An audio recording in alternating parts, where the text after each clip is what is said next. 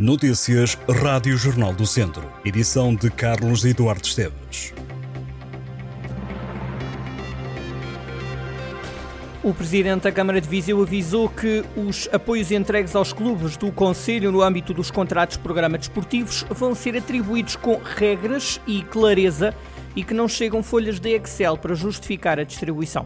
O autarca deixou esta mensagem durante a Assembleia Municipal e justificou desta forma a razão pela qual os apoios para a formação ainda não foram distribuídos. Os clubes e as associações queixam-se do atraso porque dizem compromete o desenvolvimento das atividades. Na Assembleia Municipal e depois de o socialista Gonçalo Ginestal ter levantado a questão, Fernando Ruas disse que os contratos de programa são para assinar entre a autarquia e clubes, mas quer saber para onde vai o dinheiro, até porque salientou é sabido que os pais pagam equipamentos e deslocações. Diz Fernando Ruas que a atribuição das verbas não vai mais ser feita de forma mecânica.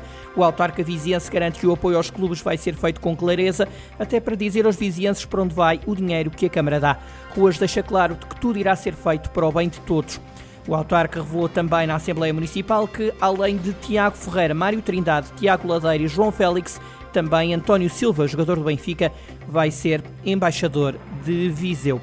Tondela recebe no próximo fim de semana a Rampa do Caramulo, uma prova pontuável para o Campeonato de Portugal de Montanha. A Presidente da Câmara de Tondela, Carla Antunes Borges, lembrou que a rampa é um troço histórico caracterizado pela dificuldade do percurso e pela paisagem da serra. A autarca frisou que é com eventos como este que a região do interior é protegida e salvaguardada. Fernando Batista, do Targa Clube, que também organiza a rampa, deixou a garantia de que ao Caramulo vão chegar mais de meia centena de pilotos e que os melhores do desporto automóvel vão marcar presença.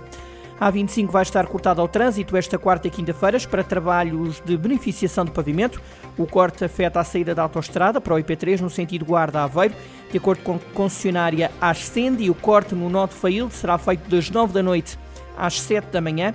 Este não é o único constrangimento ao tráfego a decorrer na autoestrada. Entre os nós de Aldeia de Mangualde estão a decorrer trabalhos de beneficiação de pavimento que têm originado condicionamentos em ambos os sentidos desde fevereiro.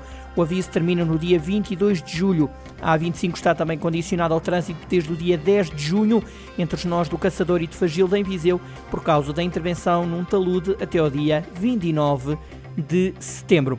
Os poetas vizienses Judite Teixeira e Luís Miguel Nava vão ser homenageados num conjunto de iniciativas organizadas pela plataforma Jamar Chaves para assinalar o mês do orgulho LGBTQIA+. Orgulho é Poesia, assim se chama a iniciativa, vai decorrer este sábado, 1 de julho, no Espaço Cultural em Direita. Além da apresentação de uma exposição, na agenda está uma conversa sobre vida e obra de Judite Teixeira e Luís Miguel Nava.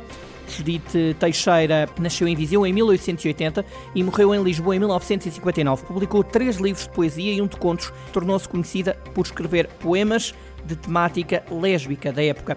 O nome é hoje atribuído a um prémio de poesia atribuído pela Câmara de Viseu. Já Luís Miguel Nava publicou algumas obras marcadas igualmente pela poesia nos anos 80 e 90 do século passado. Morreu em 1995 aos 37 anos em Bruxelas, onde foi vítima de assassinato. Em 2020, a editora Assírio e Alvim publicou Poesia, um livro que inclui toda a poesia que o poeta editou em vida, bem como alguns textos inéditos e dispersos. A entrada neste evento é livre. Um dia que a plataforma Já Marchavas quer que tenha convívio, evocação da memória histórica e cultural de dois poetas e também de celebração.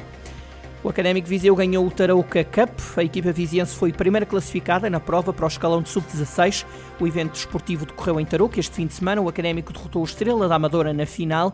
No total, seis equipas lutaram pelo troféu durante dois dias, entre elas Sporting de Braga e Benfica Escola de Matosinhos. As eleições no turismo do centro vão ter uma lista única. Os até agora candidatos à presidência, Raul Almeida e Anabela Freitas, vão unir-se na mesma candidatura que continua encabeçada pelo presidente da Câmara de Mira, em nome do que consideram ser o superior interesse da região. O cabeça de lista referiu que para as eleições vai ser apresentada uma lista de unidade com elementos de várias áreas da atividade turística e quadrantes políticos e que tem como prioridade máxima os superiores interesses da região. O ato eleitoral acontece a 26 de julho e participará um colégio composto por 100 municípios, 70 entidades privadas do setor e turismo de Portugal. Em jornaldocentro.pt pode também ler uma entrevista dada por Luís Aleluia ao Jornal do Centro. O ator de 63 anos morreu na passada sexta-feira e esteve em Viseu em 2019. Antes de subir ao palco do Mirita Casimiro, Luís Aleluia conversou com o Jornal do Centro. Na entrevista que pode ler e ouvir no site do Jornal do Centro, aquele que ficará conhecido pelo menino Tonecas, apelou ao público para demonstrar sempre afeto pelos artistas.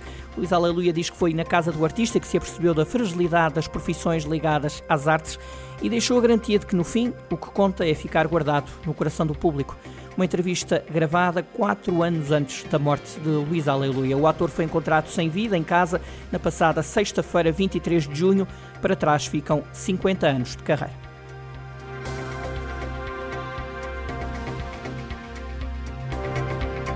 Estas e outras notícias em jornaldocentro.pt.